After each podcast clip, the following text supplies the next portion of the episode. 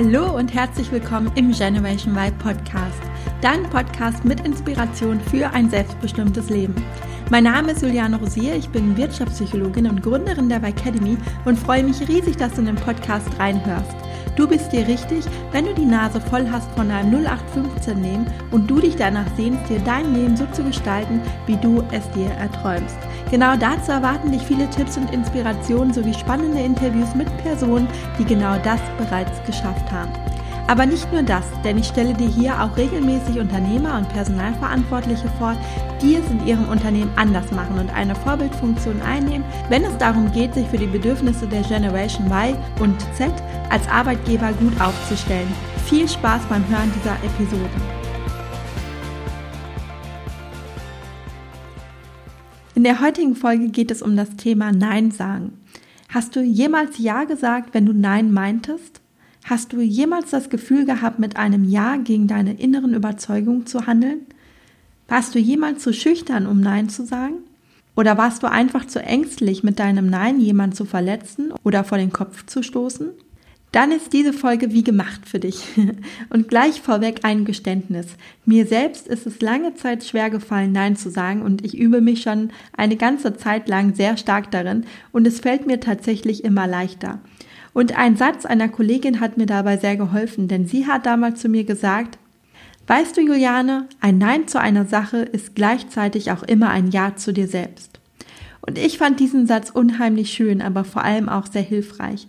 Denn immer wenn ich in einer Situation war, wo von mir ein Ja oder Nein verlangt wurde, habe ich mich an diesen Satz erinnert und mich gefragt, was gerade wirklich Priorität hat und was in diesem Moment wichtiger ist.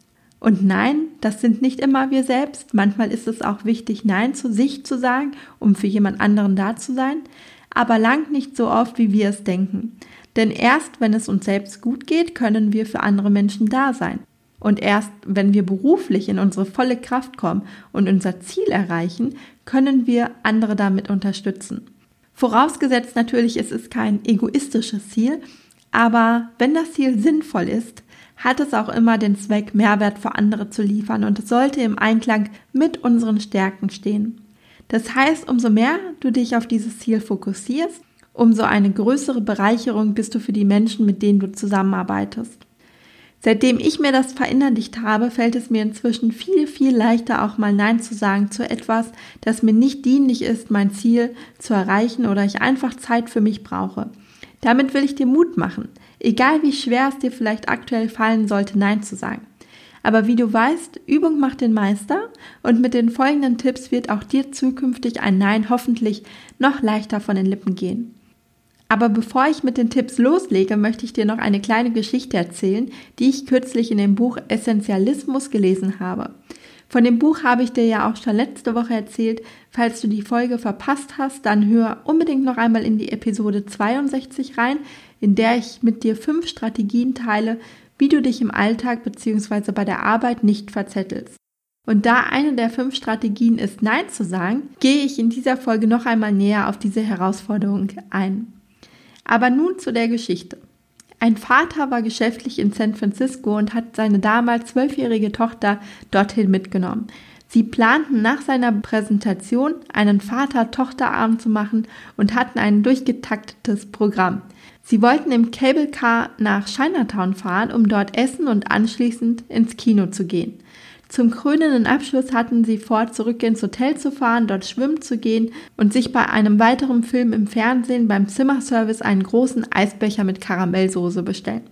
Beide freuten sich schon sehr auf den Abend und alles lief nach Plan, bis sie nachmittags das Kongresszentrum verließen, in dem ihr Vater die Präsentation gehalten hatte.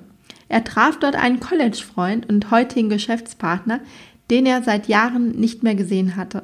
Sie umarmten sich begeistert und der Freund sagte so etwas wie Ich bin so froh über unsere Zusammenarbeit und darüber, dich endlich mal wiederzusehen. Ich möchte dich und deine Tochter gerne zu einem fantastischen Meeresfrüchte-Dinner unten am Hafen einladen. Seine Tochter registrierte enttäuscht, wie ihr Vater antwortete Ich freue mich sehr, dich zu sehen und ein Dinner am Hafen hört sich großartig an. Sie selbst mochte keine Meeresfrüchte und sie hatte sich schon so sehr auf den Abend zu zweit gefreut. Doch der Vater hatte noch gar nicht ausgeredet, sondern schaute seine Tochter an und erzählte weiter, aber nicht heute Abend. Meine Tochter und ich haben heute einen ganz besonderen Abend geplant, nicht wahr? und zwinkerte sie an. Bei dem Vater handelte es sich übrigens um den bekannten Autor Stephen R. Covey und seine Tochter erzählt noch heute nach seinem Tod, wie sehr sie sich aufgrund seiner einfachen Entscheidung an dem Abend, also dem Nein zu der Einladung seines Geschäftspartners, verbunden zu ihm fühlt. Ich finde auch, das ist eine sehr schöne Geschichte, die einen dazu ermutigt, öfters mal Nein zu sagen. Denn ein Ja bedeutet zwangsläufig ein Ja zu sich selbst oder zu den Menschen, die uns wichtig sind.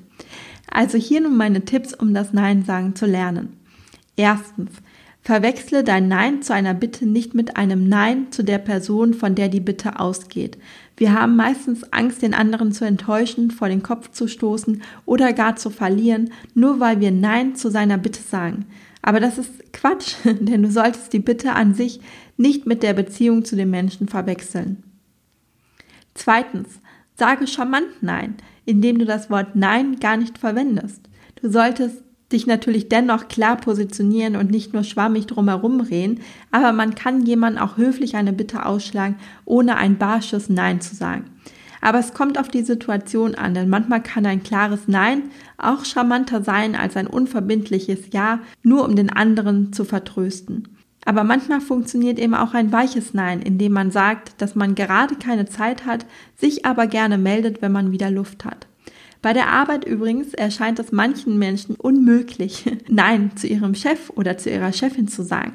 In dem Fall kann es eine gute Möglichkeit sein, Ja zu einer Aufgabe zu sagen, mit der Frage, welche man stattdessen zurückstellen soll. In diesem Fall wird dein Chef sich überlegen, welche Aufgabe mehr Priorität hat. Drittens, Sei dir im Moment der Entscheidung immer bewusst, welche Konsequenzen dein Ja hat. Was musst du dafür aufgeben?